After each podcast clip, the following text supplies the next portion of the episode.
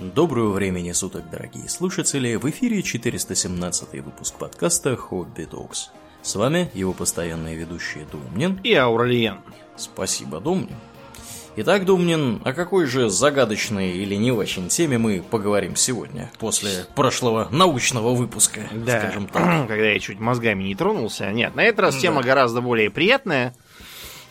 Это Артуриана, то есть труды о короле Артуре и рыцаре круглого стола. Да. Или квадратного стола с грибочками, да, как, как мы... они известны в нашем семействе. Да, мы в детстве с Аурленом играли, да, в рыцаре, и вот у нас был квадратный стол с грибочками, который мы собирали. Я, кстати, не помню, почему он был с грибочками. А, потому что это я придумал э, для смеха, потому что мы каждое утро ходили по грибы. Ага. Да.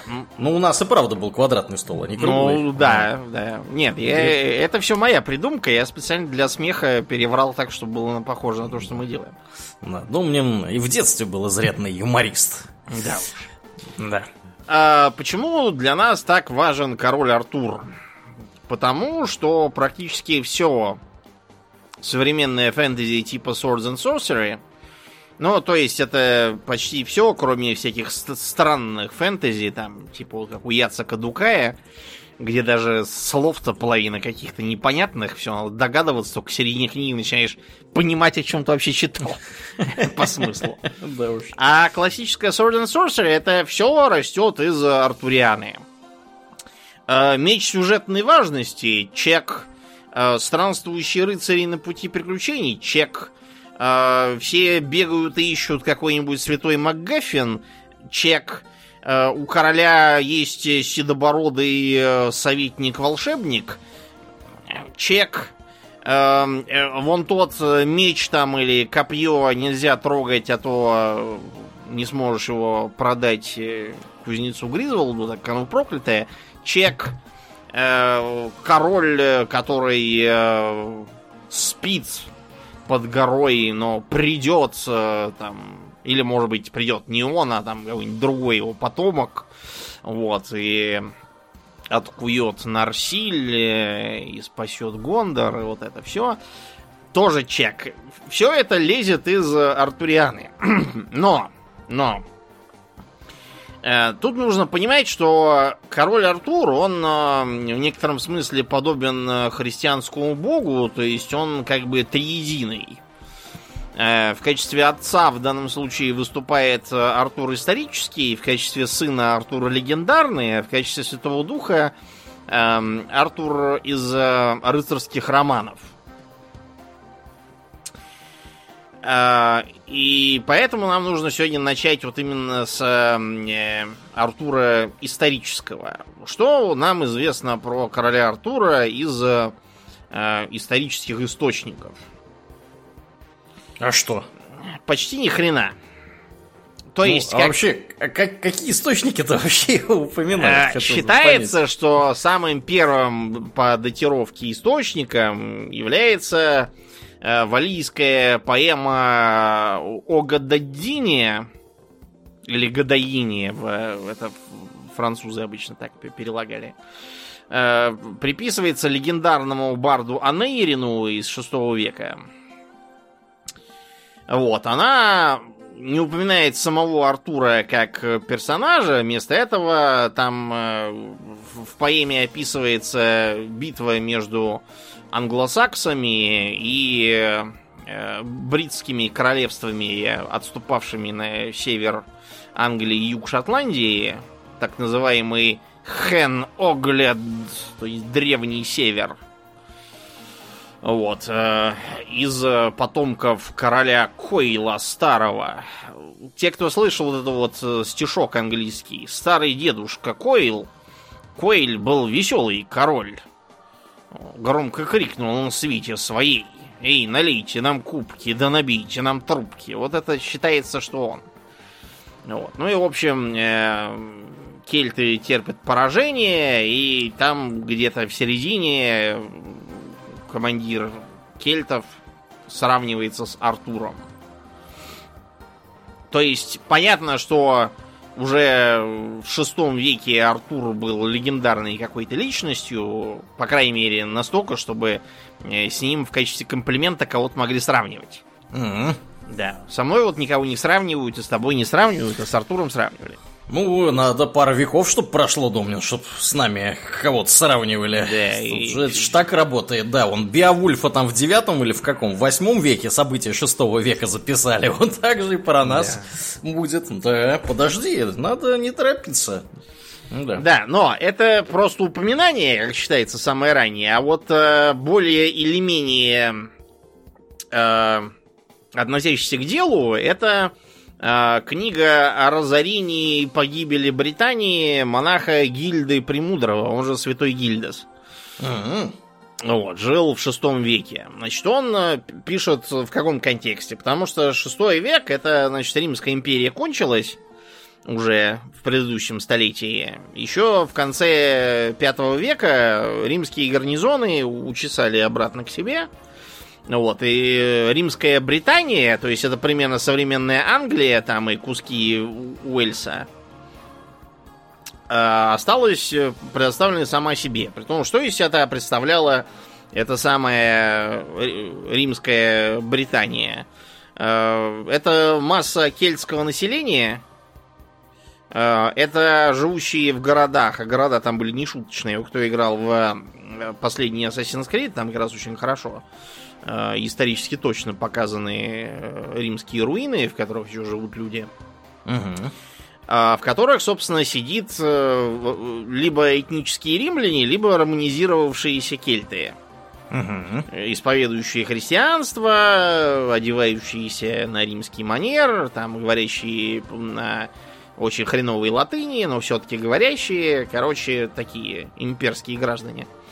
И вот они в начале пятого века остаются на произвол судьбы, Э, происходит кратковременное кельтское возрождение, то есть э, восстанавливаются всякие старые э, друидские обычаи, друидизм опять поднимает голову. Э, страна все меньше говорит э, по латыни, все больше на кельтских языках, но эта идиллия нарушается германцами, которые сидят там на континенте и думают, «А что это мы так бедно живем, а они так богато. Да, у нас не хватает Лебенсраума. Да. Давайте поедем к ним. Дранг По на... старой традиции. Да, дранг на хвест.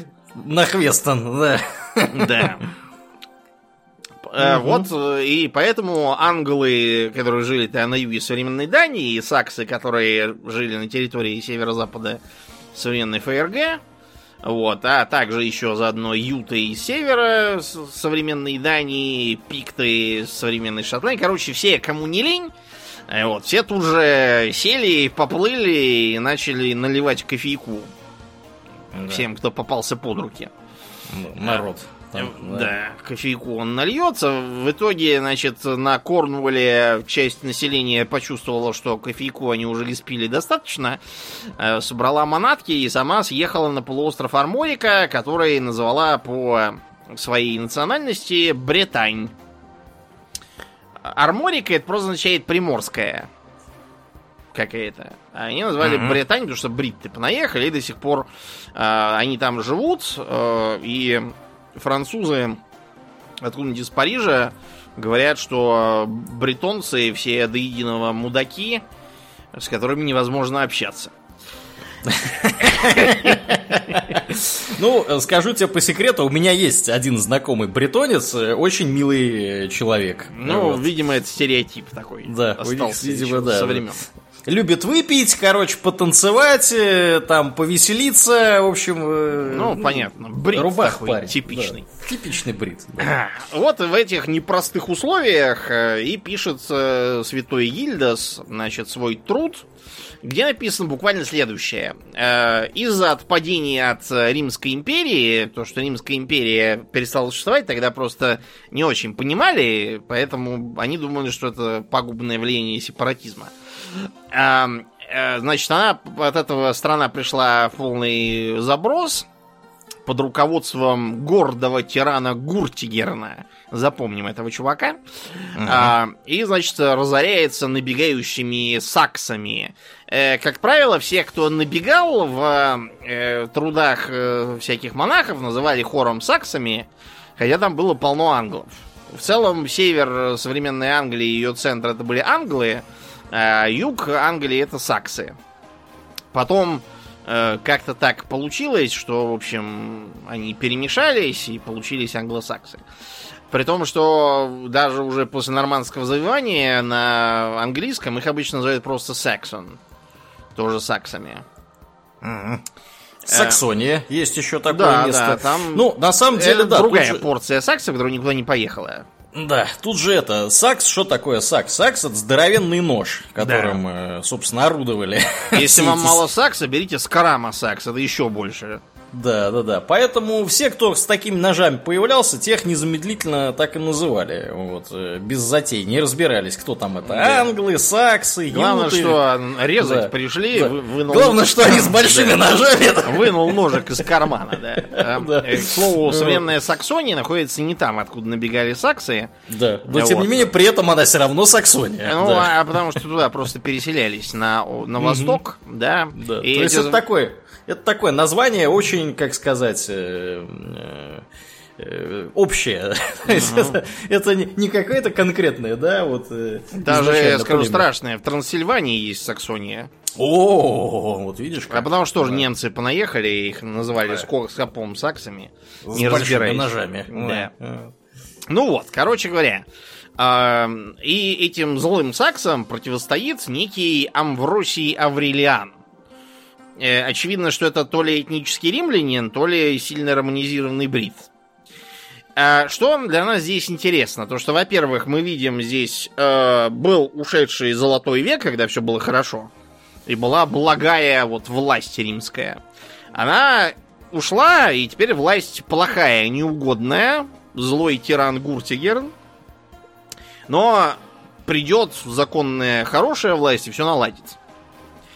А, кроме того, в этом труде упоминаются и ряд э, кельтских вождей, которые описаны как полные идиоты, не способные э, прекратить свои усобицы и противостоять саксам совместно.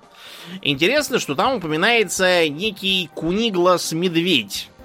Куниглас-медведь? Куниглас-медведь, да. А, там написано по-латынски, то есть он Урсус. А проблема в том, что по-валийски медведь это арт, арту... Арк, Арктурус какой-нибудь, да, я не знаю. Да, э, по-валийски до сих пор, да, это так. Короче, есть подозрение, что этот э, Куниглас медведь, это есть, собственно, э, Артур, как так, ага. историческое лицо. Проходит... То есть боролся с саксами, фактически. Да. Э, обрати внимание, что борется с саксами в этом труде Амвросий Аврелиан, этнический римлянин, то есть носитель да. благой власти. А Артур тут существует где-то там на периферии в качестве одного из не очень хороших персонажей. Потом, а через э, три века, уже веке в девятом, монах Нынний, тоже валийский, что у этих валийцев такая манера сочинять про Артура, я уж не знаю, э, он пишет историю бриттов. История бриттов исключительно путанная и э, переполненная всяким враньем и красивостями произведения. Э, очень бессистемная и, судя по всему, представляет собой компиляцию из разных сказаний э, кельтских народов из разных регионов Британии. А... Ну, что, в принципе, логично, потому что не будем же мы все это изобретать, из пальца высасывать. Давайте возьмем, что уже написано было другими умными людьми и уважаемыми. Да.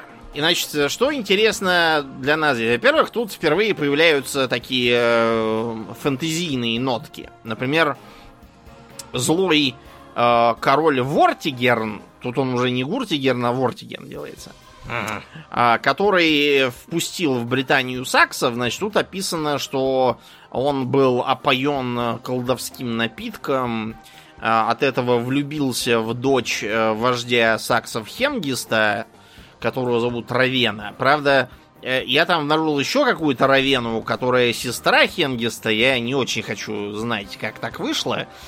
может, это две разные равены, конечно. Да, а может быть... Подозрительно. А может быть, Нэнни просто э, переписывал из кучи разных книг, где написано разное, и поэтому забыл отредактировать толком. И, короче, из-за этого он позволяет саксам э, переселяться в Британию, всех там резать и грабить. После чего э, упоминается опять же Амвросий, причем Амвросий описан, я так понял, как некий э, мудрец-прорицатель, э, который играет роль, э, которую потом занял Мерлин. Mm, Амвросий. Uh-huh. Да. Значит, он типа родился без отца, вот, и типа он там какой-то от этого... Ну, имеется в виду, что типа его отец это Сид, то есть эльф. Ага. Вот, Без он... человеческого отца он родился. Да, да. Вот. И он типа поэтому какой-то такой со спецспособностями. Значит, здесь, вероятно, есть влияние как раз легенды изначальной про Мерлина, которого звали Мирдин Вильд. Э, то есть э, Мирдин Дикий. Это легендарный персонаж, который был, э, как это характерно для кельтских народов бардом. Угу. Значит, бард для кельтов это не просто какой-то лабух, который ходит и брекает на балалайке. Это э, носитель мудрости, поскольку кельты до письменности не допетрили никак сами. Вот, у них все это передавалось из устно. То есть бард это была очень важная э, социальная страта. И многие эти барды были еще и могучими воителями. Потому что это очень удобно. Ты сам навоевал, сам про себя написал стихи всякие и стал рассказывать их всем. В изначальной легенде про этого Мирдина в Мерлина он превратился уже потом, когда за записи э, артуровских мифов взялись французы и франкоязычные норманцы. Потому что для франкоязычного Мирдин слишком похоже на Мерде звучит. Ну, То да. есть на дерьмо, и поэтому они его слегка того поменяли. Так вот, а, а, в легенде пишется, что после битвы а, при Артурете, интересно, да? Это селение до сих пор так называется. Вот. А, он в этой битве победил, но он был вынужден убить своего племянника. Запомним этот факт тоже. После чего он э, ушел в лес, стал, короче, жить в лесу, молиться колесу. В некоторых вариантах он просто поехал крышей, а в некоторых, что он стал э, безумным прорицателем и стал пророчить всякое всем. Вот этот изначальный миф о Мерлине, видимо, и повлиял на вот этот образ Амвросия Амврелиана как прорицателя какого-то там родившегося э, от эльфа. Отдельно от этого Амвросия упоминается военный вождь по имени Артур, который бился с саксами в 12 битвах и побеждал их, в том числе в решительном бою при горе Бадон. Считается, что это курортный городок Бат современный, mm По достаточно подробным описаниям в истории бриттов не, не эти все сражения удалось более или менее точно найти и раскопать и датировать. Они действительно относятся к периоду саксонского завоевания острова. Правда, э, они все совершенно точно не могли состояться при жизни одного человека. То есть это, как обычно, более, так сказать, длительные события ужимаются в Э, одну личность там какую-то. А вот, то есть, э, что мы можем сказать? Поскольку это компиляция, скорее всего, этот самый Артур просто вытеснил других персонажей. Чтобы не путаться, чтобы был один персонаж, и ему постепенно перекочевали все их деяния. Еще проходит сто лет, десятый век. Э, опять анонимным персонажам из валийцев пишутся анналы Камбрии. Камбрия это не только страна в Аркануме со столицей в Дернхольме, это еще и старое название Уэльса. Там Кембрий. Кембрийские горы. Да, да, это вот тоже оттуда. э, в этих анналах упоминается, что в, тысяч... в извините, 516 году произошла битва при Бадоне, та самая. Написано, что Артур нес на плечах крест Господа Иисуса. Считается, что это переписанная из ныне описка. Э, не на плечах, а на щите на своем он нес. Угу. И бритты были победителями. Дальше. Битва при Камланне. Считается, что это река Камблан современная. 537 год. Артур и Медраут оба пали, и мор стал по Британии. Здесь появляется некий Медраут, который пал вместе с Артуром в битве при Камлане. Э, почему я говорю э, вот так? Потому что в тексте нет указаний на то, что они друг друга убили или вообще были противниками. Они могли пасть в бою, так сказать, находясь на одной стороне. Я не говорю, что так было, на это тоже нет ни указаний. Я просто предлагаю не делать поспешных выводов. Но, как бы то ни было, поспешный вывод был сделан дальше, и считается, что э, Артур и Медроуд лично друг друга удавили вот, в бою при Камланне, и все стало плохо. То есть из вот этих вот э, достаточно отрывочных сообщений, а также из данных археологических раскопок, которые, кстати, во многом опираются на те же самые э, сообщения, мы можем предположить вот что. Значит, в ходе саксонского нашествия на послеримскую Британию Потомки римлян объединились с кельтами и в первой половине шестого века нанесли вторгающимся германцам серию чувствительных поражений, вынудив их приостановить нашествие. Важную роль в этих событиях играли бывшие римские, видимо, военные, тот Амвросий и Аврелиан. Может быть, что Амвросий и Аврелиан тоже, кто его знает. А также племенные вожди и короли, Артур и все остальные, чьи битвы ему потом приписали. Сам он, кем бы он ни был, кунигласом медведем или еще там кем, э, он бы не мог в них всех участвовать физически. Совершенно.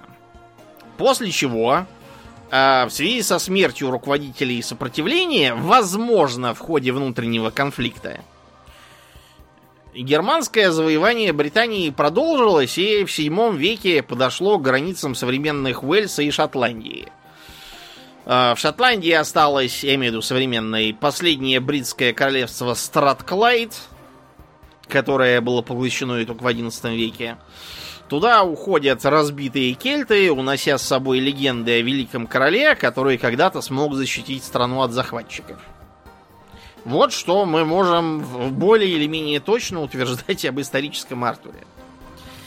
Эти легенды ближе к веку 12-13 э, обнаруживаются новыми завоевателями, которые уже понаехали на саксонскую Англию, то есть э, франкоязычными нормандцами. И они как раз интересуются этими легендами, потому что, знаете, саксам не очень приятно читать про то, какие негодяи. Вот, а нормандцам-то как раз ничего. И как раз при них начинается литературная обработка, работают такие авторы, как Кретьен де Труа, вот. Э, начинается контаминация с другими легендами. То есть туда, например, пролезает этот самый Мерлин, очевидно, э, слившийся с Амвросием Аврелианом. Легенда о ирландской и вообще британской богине Морриган, которая превращается в кого? В кого? Фею Моргану. А, точно, точно. Морган да. Ле да. А также о Граале. С Граалем там вообще получилась э, интересная тема. То есть, с одной стороны, а, тут совершенно точно видно влияние, опять же, британских легенд о а, волшебном мече. Смотри, Экскалибур. О бьющем без промаха копье. Это так называемое копье Лонгина, которое фигурирует в рыцарских романах об Артуре. И э, либо кубок, из которого не кончается бухло, либо котел, в котором не кончается похлебка. Очевидно, что этот кубок превратился в чашу постепенно, а чаши уже более поздние христианские писатели и мыслители придумали другое объяснение, что это значится эм, чаша, в которую Иосиф Аримофейский собрал кровь Христа, или как вариант, из которой Христос пил на Тайной вечере, и вот ее как-то привезли в Британию, что уже довольно странно звучит, тащить из Палестины в Британию. Да, вот именно. И, значит, кто ее обретет, тот э, принесет благо стране. И вот на этой основе легендарной началось э, развитие рыцарских романов, которые во многом к самому Артуру имеют отношение опосредованное. То есть, прям такое, такое же, как, я не знаю, если э, всякие былины киевского цикла имеют отношение к князю Владимиру Красное Солнышко, который, кстати, тоже персонаж абсолютно легендарный. Это смесь между э, Владимиром Святым, и Владимиром Мономахом и еще там какими-нибудь другими князьями, который служит там в основном в качестве э, квестгивера. Вот то же самое и с Артуром. То есть он такой мудрый король, который как бы гарантирует весь э, окружающий порядок фэнтезийный, и который держит у себя в замке Камелот. Причем, кстати, э, страна, в которой он король, зачастую уже называется даже там не Англией, не Британией, а Логрией. Логрий? Да, какой-то. А это что еще за чертовщина? Ну, это такая, как бы, э, фэнтезийная страна с э, такими картинными рыцарями и замками. Вот это. Э, учитывайте, что рыцарские романы сочинялись во многом французами, которые в Англии не бывали, местных реалий не знали, и сочиняли о том, о чем они сами видели. Поэтому вот так вот получалось что у них постепенно эта реальная Англия была заменена на фантастическую Логрию, населенную, как ни странно, лограми. Причем, да, кстати, из повествования достаточно э, быстро выпадает римская компонента, поскольку если в ранних версиях легенды Артур э, из Британии ехал в Рим, чтобы свергнуть узурпатора Луция и, видимо, самому короноваться императором, Потому что это писалось людьми, которые, так сказать, э, помнили Советский Союз, то есть э, Римскую империю, и хотели вернуться в добрые старые времена. Постепенно этот э, момент исчезает, потому что Рим уже совершенно другой, не имеющий отношения. Там папа сидит, туда ходить не надо. Вот. Во всяком случае, с такими целями. И поэтому он вместо этого получает другой мотив к тому, чтобы оставить Британию. Это мотив э, измены его жены королевы Геневры, она же Гвиневера, она же много кто. Э, ты знаешь, как это имя звучит э, в современных англоязычных странах? Как? Дженнифер. Дженнифер? А, -а. Да. Ну, вообще, похоже звучит, да. Гвиневера. Да, Дженнифер. Она же Дженнифер. Да. Он же Гоша, он же Гога, он же да, Георгий да. Иванович. Да. да, есть версия, что Милздарю Герванту в подруге жизни вручили чародейку Еннифер тоже неспроста. А в качестве такого Пананджи считает, что э, все современное фэнтези, ну, как, как и я считаю, что все современное фэнтези растет из Артурианы, а попытки писать молодцевато и холодцевато выглядят искусственно. Поэтому он, видимо, решил вставить в свое фэнтези отсылку к Артуриане вот в таком духе. Э, помимо еще кучи всяких, про меч предназначения, э, про еще там всякое разное, это тоже из Артуриана. Это все умышленные, так сказать, э, отсылки. Да, ну вот, и считается, что такой самый э, true и распространенной компиляцией на э, нынешний, так сказать, день, как считается такое завершение э, рыцарских романов о короле Артуре, это труда сэра Томаса Меллори, который известен под названием «Смерть Артура». На самом деле, «Смерть Артура» — это последняя книга из цикла, которую написал Меллори. Вот, просто почему-то вот так прилипло, не знаю почему. Да, причем, казалось бы, да, обычно прилипает первая книга, а тут прилипла как-то последняя. Причем э, книга первая называется «Повесть о короле Артуре». Почему было не взять вот это название? Да. Зачем нужно какую-то печальное, да, не знаю. Факт тот, что Мэлори интересен э, чем? Тем, что он писал в прозе. Угу. И что сильно облегчает чтение, как мы знаем. В стихах хорошо запоминать, но вот читать в стихах не очень хорошо. Кроме того, в стихах трудно и писать тоже. Вот, и что интересно, Мэлори писал, будучи англичанином, он писал, соответственно, на английский лад. Правда, писал он по-французски, вот, э, как бы вот. Как, как считается, что, по крайней мере, один из вариантов был по-французски. Правда, другой вроде бы э, написан именно на английском. То есть э, уже тогда это считалось за очень крутое, что человек пишет на нашем языке. А, короче говоря, там он более или менее сводит воедино большую часть самых известных и популярных историй про короля Артура. Вот, то есть, э, значит, о том, как он приходит к э, власти, э, будучи сыном короля Утера Пендрагона. Угу. Вот, значит, этот самый Утер тоже бился с злыми саксами, но у него не было жены, он возжелал э, жену какого-то корнуэльского герцога Горлая или Горлуа, там в разных источниках по-разному. Вот, и он убедил волшебника Мерлина, который ему помогал, наколдовать ему внешний вид э, иллюзии, как у герцога этого самого, пролез к ней в замок Тинтагиль, легендарный замок на полуострове Корнуолл, и, значит, переспал с ней, и она от него родила ребенка, который э, был по уговору с Мерлином, он запросил цену за свои услуги, что ему этого ребенка отдадут на воспитание. Вот. Самому воспитывать э, ребенка Мерлину не хотелось, он нашел э, рыцаря сэра Эктора и вручил его ему. Вот. А потом, значит, Утер помирает, сказав перед смертью, чтобы корону передали его сыну, но вот беда, никто его сына не знает.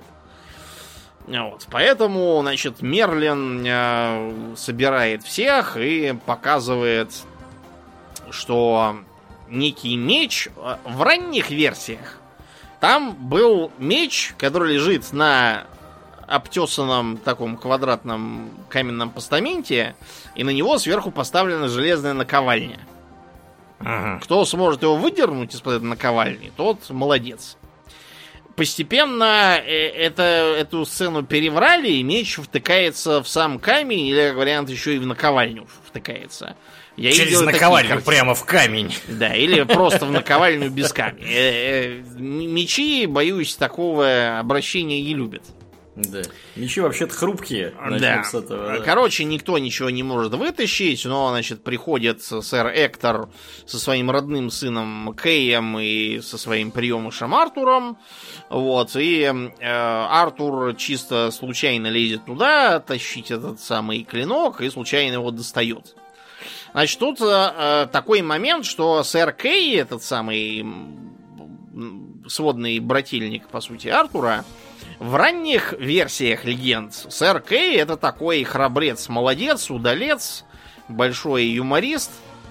Почему-то где-то с 13 века сэр Кей становится полным и законченным мудаком, э, чья основная роль в том, что придумывать дурацкие прозвища всяким новичкам при дворе и периодически э, получать по сусалам от кого-нибудь. С чем это связано, абсолютно непонятно. Почему-то образ так сильно сменился. Короче говоря, сэр Эктор, увидав, что у Артура в руках волшебный меч... Кстати, этот меч не Экскалибур. Этот меч либо безымянный, либо в каком-то источнике было написано, что он называется Кларент. Угу. Это не Экскалибур. Вот, короче говоря, сэр Эктор э, берет с Артура обещание, что он сделает своим синешалем, то есть, типа, завхозом Кэя. И пристроив таким образом сына на госслужбу, Эктор пропадает из этой книги. Вот. И собираются, короче, все рыцари и прочие, и видят, что он вынул меч, требует, чтобы он сунул обратно этот меч и вынул еще раз на бис. Вот, он вынимает еще раз. Вот, и тогда его кое-как признают королем. Обратите внимание на то, что в легендах о короле Артуре он не единственный король, там, вообще говоря, королей как собак нерезанных.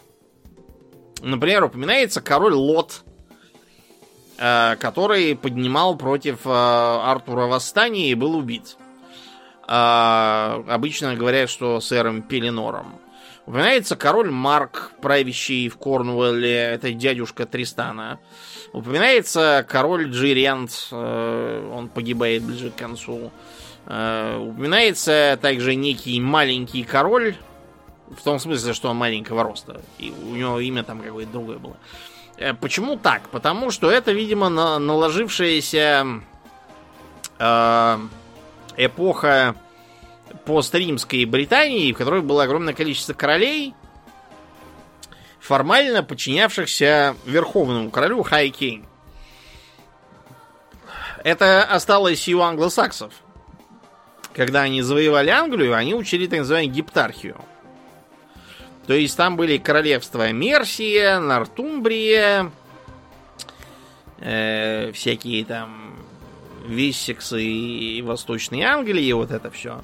Ага. Каждый по королю, и один из них формально был как бы, типа как у нас великий князь был киевский во времена после феодальной раздробленности, вот так и у них.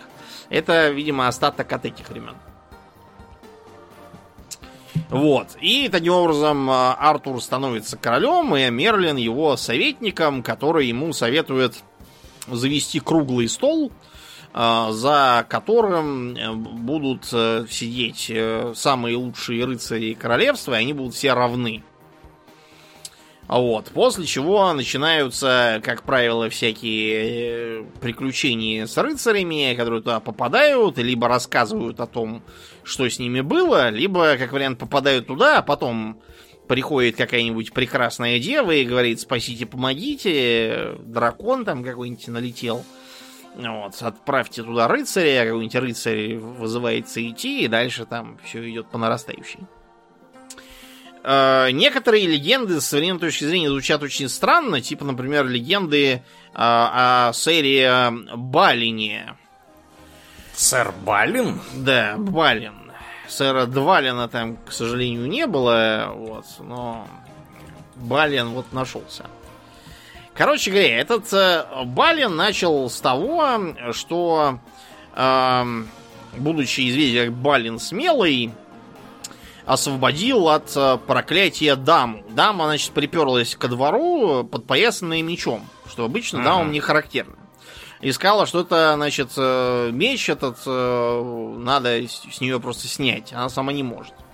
Балин, поскольку он как раз тогда был без меча и вообще без всего, потому что он из тюрьмы только что вышел, а вот, он этот меч взял, и дама сказала, все, давай его обратно. Он говорит, не, не, мне меч нужен, самому в хозяйстве такой пригодится. Вот, и дама сказала, он же как бы проклят, ты что делаешь? Он, нет, хочу вот и все. Вбил себе в башку. Ну, дама говорит, сам дурак и ушла. Тут, значит, приходит еще одна дама. В некоторых версиях это лично владычица озера. Угу. И, значит, говорит королю, обещай мне, что даруешь то, о чем я попрошу. Артур, не будь дурак, говорит, ты справа скажи, а потом уже буду обещать-то. А, говорит, вот голову этого самого Балина смелого. А Балин решает не дожидаться решения вопроса о его голове и этим самым проклятым мечом сносит э, даме башку. Король Артур говорит, что так делать, наверное, нехорошо, вот, и выгоняет его в шею. Э, Балин выезжает, и за ним гонится сэр Лансиор, который хочет ему отомстить за его такое поведение. И Балин его убивает, и тут же, значит, прискакивает какая-то еще третья дама, и такая, о нет, сэр Лансиор, которую я так любила, мертв, и бросается на меч этого Лансиора. Вот, и Балин такой уже в охренении настрогал три трупа за один день и едет дальше. Он встречает некую четвертую девицу. Вообще, я по этой истории уже после третьей начал лиц женского пола избегать. Ничему хорошему и для Балина ни разу не приводит почему-то. В общем, эта самая девица печальная говорит, что ее э, брата убил злой колдун Гарлон, который умеет становиться невидимым. Вот, и тогда Бален загорается идеей мочить этого самого невидимку и проходит э, с оружием, спрятав его под плащом, на пир, на котором этот Гарланд был безоружный, и его убивает.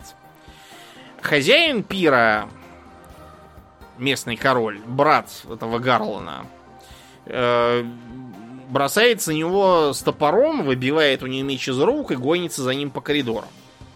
Жуть какая. Бален добегает до какой-то комнаты, где видит копье. Хватает это копье и, значит, пронзает им э, хозяина замка, после чего происходит бабах, замок рушится. Он приходит в себя, его поднимает Мерлин и говорит, значит, ты не простое копье взял, а копье Лонгина, которым добили Христа. А, чем ты разрушил замок, угробил всех гостей, включая эту девицу, которой ты взялся помогать. А, королевство благодаря тебе теперь проклято, хлеб в нем гниет на корню, и вообще безобразие и беспорядки. Вот, так что, э, так сказать, плыви дальше, гуди сигналом. Бален доезжает до какого-то замка, где ему некая дама, хозяйка, опять дама, да что ж такое-то, э, говорит, типа, а дальше ехать нельзя, пока не сражишься с черным рыцарем. Э, и дает ему черный щит, тоже без герба. Бален бьется с черным рыцарем, и только уже получив э, смертельные раны для себя и для него, выясняет, что это был его брат Балан – вот, и они умирают оба. Э, вы знаете, я не удивлен, что Камелот в итоге пал с такими рыцарями, как вот эти вот. Да уж. Да, не знаю. Вот. Еще при дворе появляется сэр Ланселот Озерный. Э, про сэра Ланселота есть э, всякие странные легенды. Это персонаж как бы французского происхождения очевидно. Поэтому он часто записывается по-французски как Ланселот Дюлак, то есть из озера. И он считается одним из лучших рыцарей. Родом он из Бритонии, из Британии, из этой самой.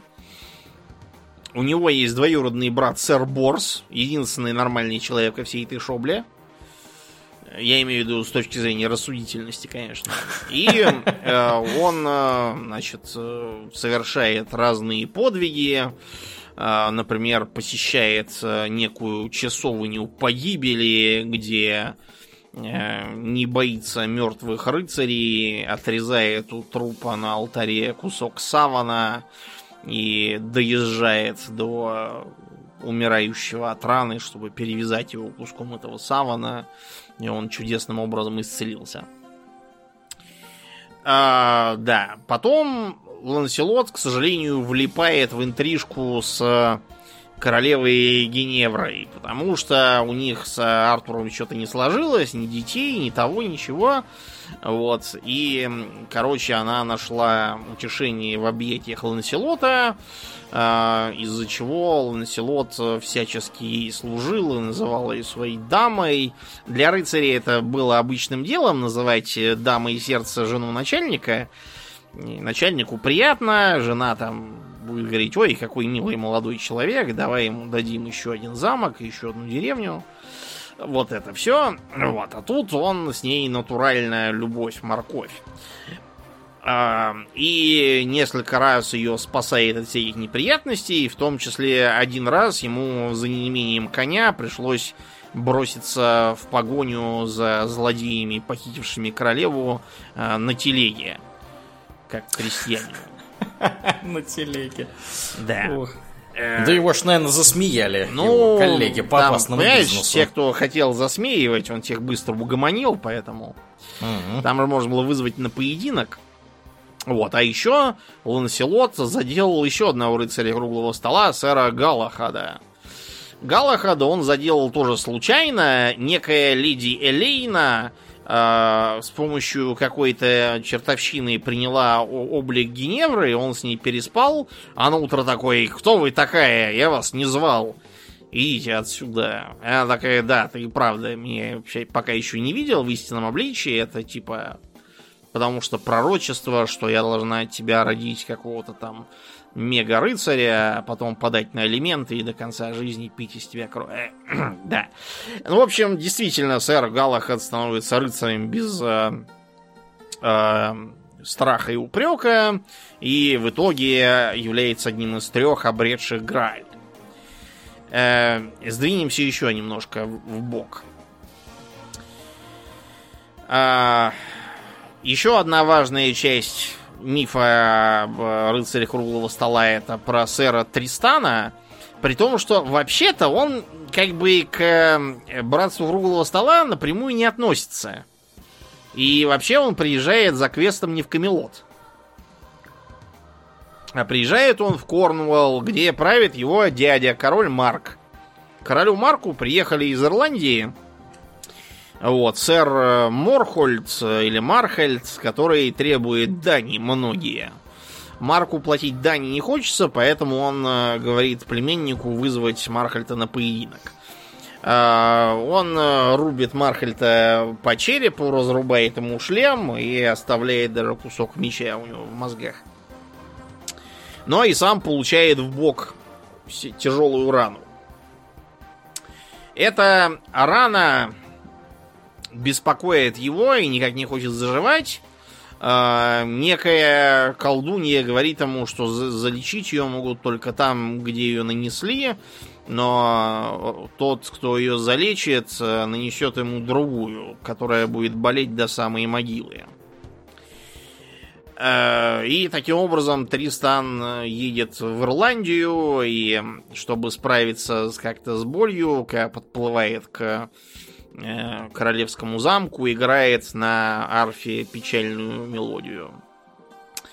Э, в замке его принимают, не зная, что это он убил Мархальта, их брата Свата. Вот, и его исцеляет э, принцесса Изольда. После чего открывается правда, что это он убил Мархальта, и Тристану приходится уезжать. Когда он плывет обратно в Корнуолл, он смотрит на зеленые волны и на красный закат, вспоминает зеленые глаза и рыжие волосы Изольды и понимает, что походу у колдунья все правильно сказал насчет второй раны. О, МГ. А король Марк не рад возвращению племянника, потому что он боится, что популярный Тристан попросит его с трона и задумывает себе хитрый план. Он отправляет его обратно в Ирландию в качестве посла, чтобы э, посватать за э, короля Марка Изольду.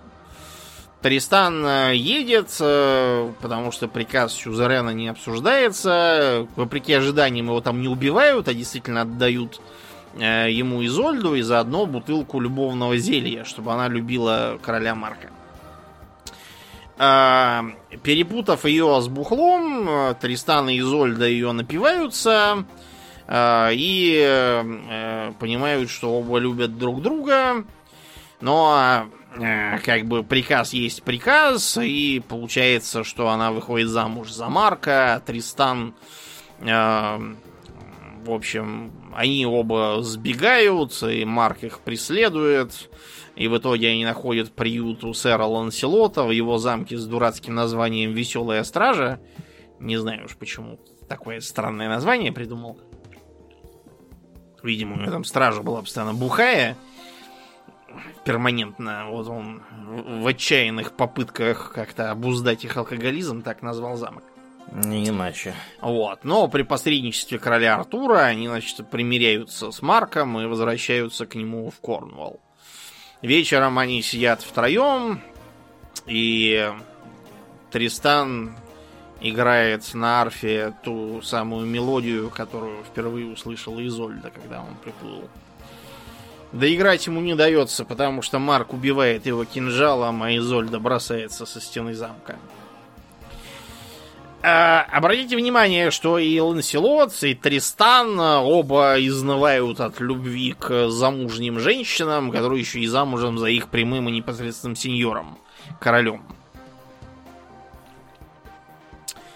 Причина у этого та же самая, по которой Беовульф, уже упомянутый Аурлиеном сегодня, в э, старости убивается в бою с драконом. Это нам сейчас кажется, что э, это для Беовульфа плохой конец. На самом деле, плохой конец с точки зрения тех, кто это сочинял, было бы, если бы Беовульф помер стариком от цирроза печени. Да. В вот. постели где-нибудь. Вот. А для них это, наоборот, очень хороший конец, что он, так сказать, попал там в Альгалу или куда там им надо. Mm-hmm. Вот. И большой молодец. Вот по этой же причине писатели рыцарских романов и писали вот про это, потому что э, с их точки зрения то, что там наш Иван Царевич э, спас Марию Прекрасную, женился и стали они жить, поживать, добра наживать, это тупо. Так и я могу. Вот, а нужно, чтобы вот драма, и чтобы все страдали, недоступная любовь, и, короче, все ужасно. Вот это вот все, да. Да, да. Еще один интересный э, персонаж это сэр Гавейн, он же Гоуэн, и, короче, много кто еще, эм, который знаменит, во-первых, тем, что он влип в историю с Зеленым рыцарем. Э, значит, э, как в целом в самой популярной трактовке это все звучит, э, к, к двору короля Артура приходит какой-то абсолютно зеленый рыцарь.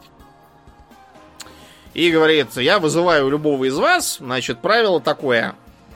Наносите мне один удар, а если я уцелею, то я через год приеду и нанесу точно такое же им.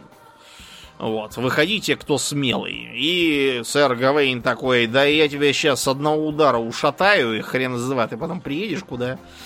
Вот, и берет, значит, э, там, меч, топор, короче, что-нибудь берет и сносит зеленому рыцарю башку.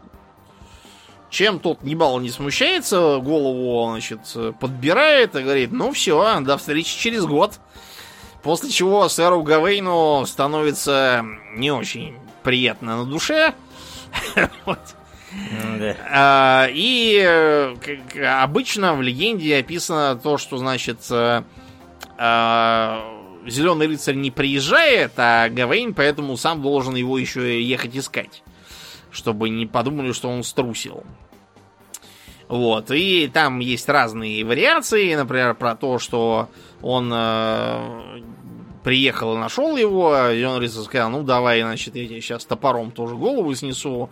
И да, так сказать, в последний момент махнул мимо и, значит, похвалил Гавейна за то, что он такой храбрый, и отправил его в свояси. Или как вариант, что зеленые рыцари там заколдован какой-то там злобный колдуньей, и они совместно с Гавейном это проклятие развеивают, и, короче, э, все кончается хорошо. Кстати, про колдуний. Uh, уже упомянутая Моргана, которая у нас переводит фея Моргана, на самом деле Моргана Лефей, что вообще-то разумнее переводить как Моргана Эльфийка. Потому что Моргана это Морригейн, это кельтская богиня всяких неприятностей и смерти, э, воронов и прочего такого. Например, Э, по-моему, в мифе о Кухулине он, значит, идет и у ручья и слышит скорбную песнь и видит, что Морриган э, с этой песней омывает его окровавленные доспехи в ручье, и понял он, что этот бой для него последний, и стало так.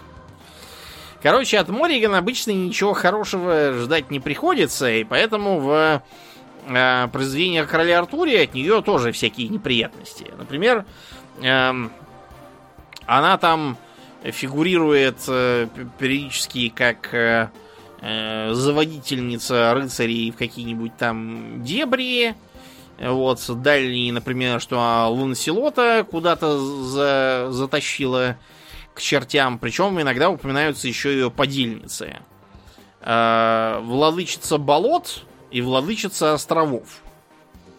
Насчет болот понятно, в Англии этого добра до задницы, прям скажем. Сплошные болота. Да. А на них собаки всякие живут. Торфяные, да, болота. Да. А вот с э, Владычицей островов тут все хитрее. Это не абы какие острова. Это The Isles. Западный берег Шотландии. Герцогство островов, так и называется. Угу. Это совершенно конкретное место, которое воспринималось как некая э, дальняя колдовская земля, где живут какие-то чурки и дикие.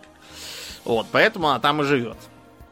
Э, кстати, часто ее, эту самую Моргану селили на Аркнийские острова.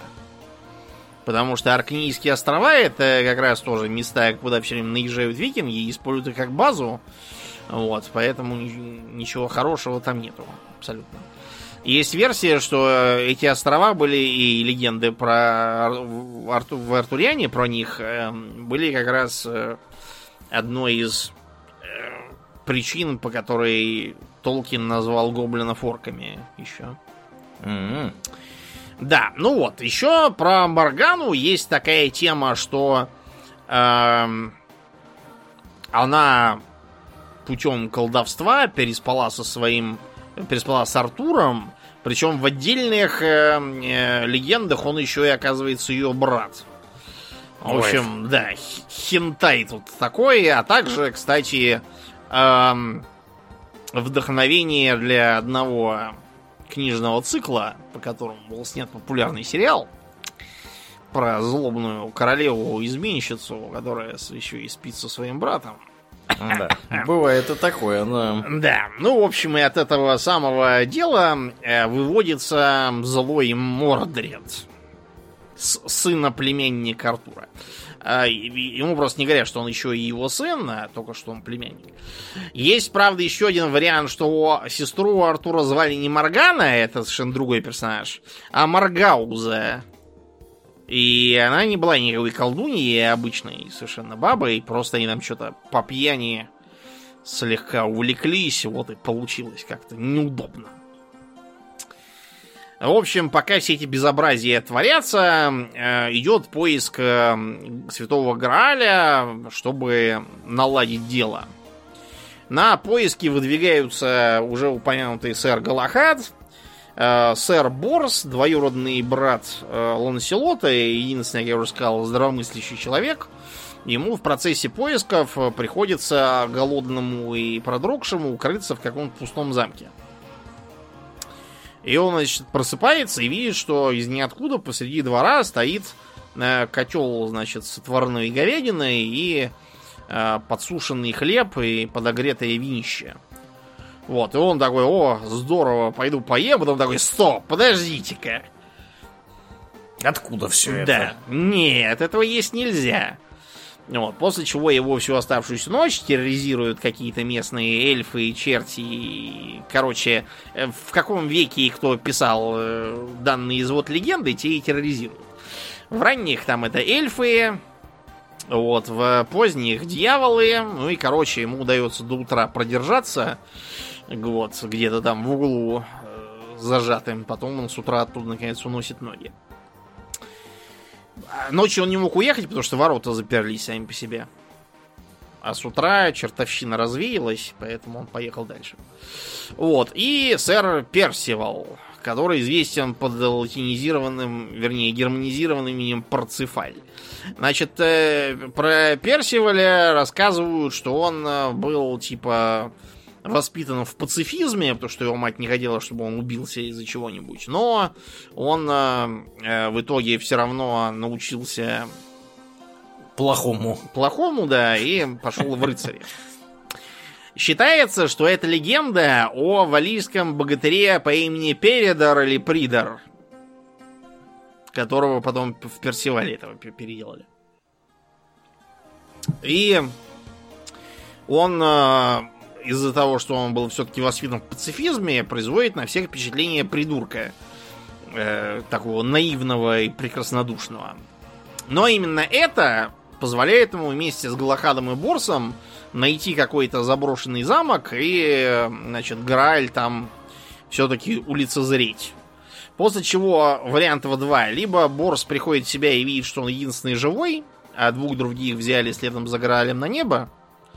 Либо, как вариант, они потом расходятся и они умирают уже отдельно. Но факт то, что Борс единственный из них, кто остается жить дальше, Э, потому что, именно потому, что он такой самый практичный и приземленный из них всех. Тем временем э, про интрижку королевы с Ланселотом становится известно не только лишь всем, э, и злобный Мордред решает э, использовать это к своей политической выгоде. А, он, а, значит, вместе с группой товарищей палит Геневру с Ланселотом, так сказать, с поличным.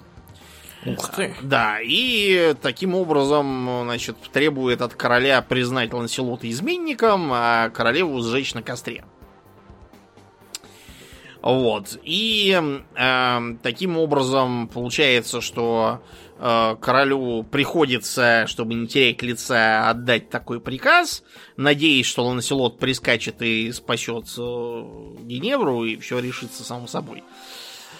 А, но, к сожалению, в процессе прискакивания Ланселот со товарищей порешил братьев уже упомянутого сэра Гавейна Гахириса и, и Гарета. Значит, с Гахирисом я интересных легенд не помню, а вот про Гарета могу вам одну рассказать. А, в самом начале славных дел э, некий здоровый молодой человек попросил у э, короля Артура приюта на год. И тот его поручил своему молочному брату сэру Кею, который, я уже сказал, в э, редакциях после 13 века становится полным мудаком. Вот, и тот э, обозвал своего подопечного Бомейн, то есть э, красивые руки по... Ну, в смысле, белоручка имеется в виду. Белоручка uh-huh. обозвал. Вот. И э, считал, что это не рыцарь, а просто какое-то ленивое быдло приперлось тут. И держал его на кухне, чтобы тот там мыл посуду и управлялся с помойным ведром. И тут приезжает некая леди Лине, и говорит, что у нас тут проблема, мою сестру леди Леонетту осаждает э, неудавшийся жених, вот, и э, нужно срочно рыцарей посылать. А, а объяснить толком куда и чего отказывается, поэтому король Артур говорит, что мы на такие вызовы не ездим. Напишите заявление там. Обратитесь вот в соседний замок. Да. Вот, и тут из кухни прибегает этот чувак белоручка и говорит, я поеду, мне не впадло. На что а, леди Линея говорит, да ты же кухонное быдло, куда ты поедешь-то? Да, ты кто такой? Вот, но белоручку не остановить, он э, хватает там какие-то попавшиеся доспехи мечи, рваные старые, вот, и корявый все-таки увязывается за ней, хотя Леди Линею всю дорогу материт и говорит, чтобы он от нее а, вообще шел куда-нибудь подальше. Вот, тут им по дороге попадаются разные рыцари, которые хотят вступиться за прекрасную даму, осаждаемую каким-то психом, но получают каждый раз по сусалам. От белоручки он их заставляет ехать к королеву Артуру и служить ему следующий год. А, в итоге они добираются... Э, он, кстати, там прибарахлился по дороге, поснимал лут с этих побежденных. Вот. Доезжают, наконец, до осажденного замка, и там к ним выходит такой красный рыцарь здоровенный. Вот. И они бьются с белоручкой, и тому удается его убить до смерти. После чего, короче, из Камелота все-таки приезжает король Артур, заинтересовавшийся, что это там белоручка всех на дороге побивает и к нему отправляет. Вот, и выясняется, что это сэр Гарет, на самом деле, брат Гавейна, и они его не признали, типа, просто. Но его продолжают называть белоручкой, потому что у него действительно белые, очень симпатичные руки. Он таким образом это прозвище обращает тебе на пузо. Ну, в общем, короче, и Гарет, и второй брат Гавейна э, в суматохе убились в процессе операции по освобождению Геневры. А, из-за чего при дворе короля происходит бугурт. Гавейн э, жаждет крови, хотя всегда дружил с Ланселотом. Вот, они собирают войско и едут за море во Францию, в Британь и осаждают Ланселота в его замке, требуя выдать королеву. Вот. Ланселот их, разумеется, посылает, и э, пока они всем этим занимаются, сэр Мордред, оставленный на хозяйстве, объявляет себя королем, а короля Артура объявляет погибшим там в бою. Э, и тогда приходится Артуру все бросить э, и ехать обратно. И они э, ведут войну против Мордреда, в боях погибают почти все рыцари. Гавейн, смертельно раненый, отправляет посланцев э, к Ланселоту, значит, чтобы сказать, что все плохо. Ты уж прости, что так вышло, я тебя прощаю. Вечно твой Гавейн. Э, Ланселот до этого вообще-то тоже собирался ехать помогать Артуру, но взбеленилась вся его родня, включая даже здравомыслящего сэра Борса. И они говорили, подожди, как тебя воевать из-за бабы, так это король Артур молодец. Ему помощь не нужна. А как мятежи внутренние подавлять, так это мы к нему должны ехать еще его выручать.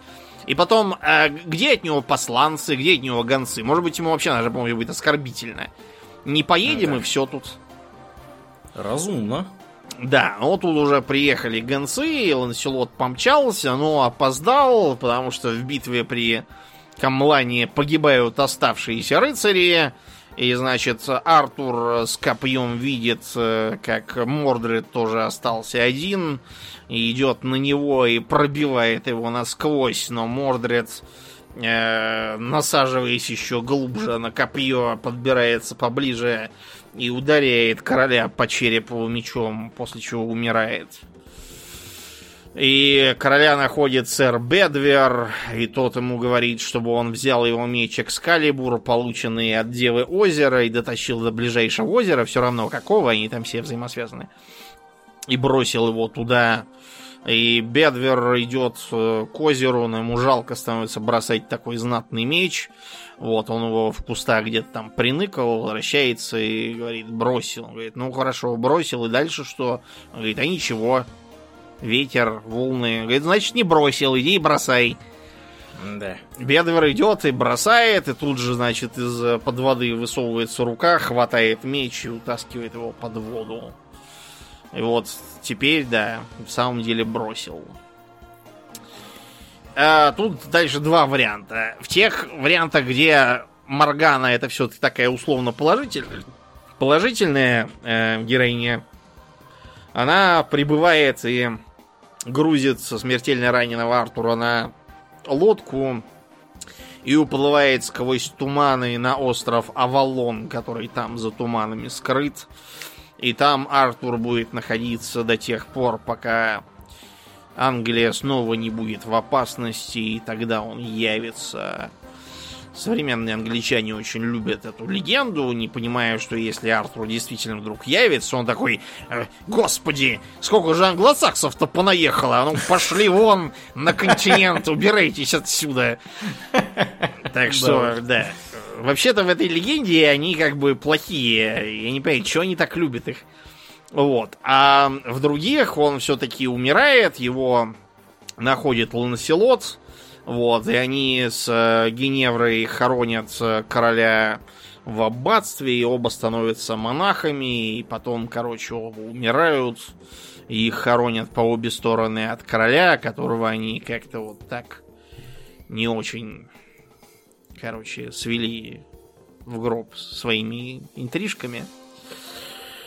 В общем, такая вот получается легенда, из которой, как я уже сказал, растет практически все. Властелин колец растет, э, Ведьмак растет, э, э, песни льда и пламени растет, Варкрафт растет, все, короче, оттуда все бессовестно тырится и заимствуется.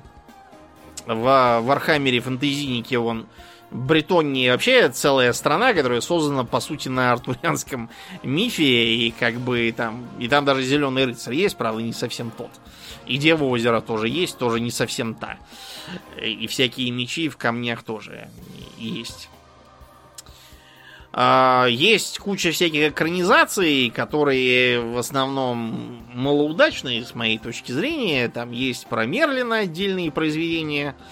А, но, по сути, это очень интересное такое комплексное произведение, как я уже сказал, трехслойное, которое а, закладывает целый ряд вот этих вот сюжетных линий и моральных мыслей, которые потом характерно. Вот, например, почему погибает братство круглого стола? Потому что эм, внутреннее разложение, да, Ланселот с королевой, Мордорец там всякие измены вынашивает, все это такое.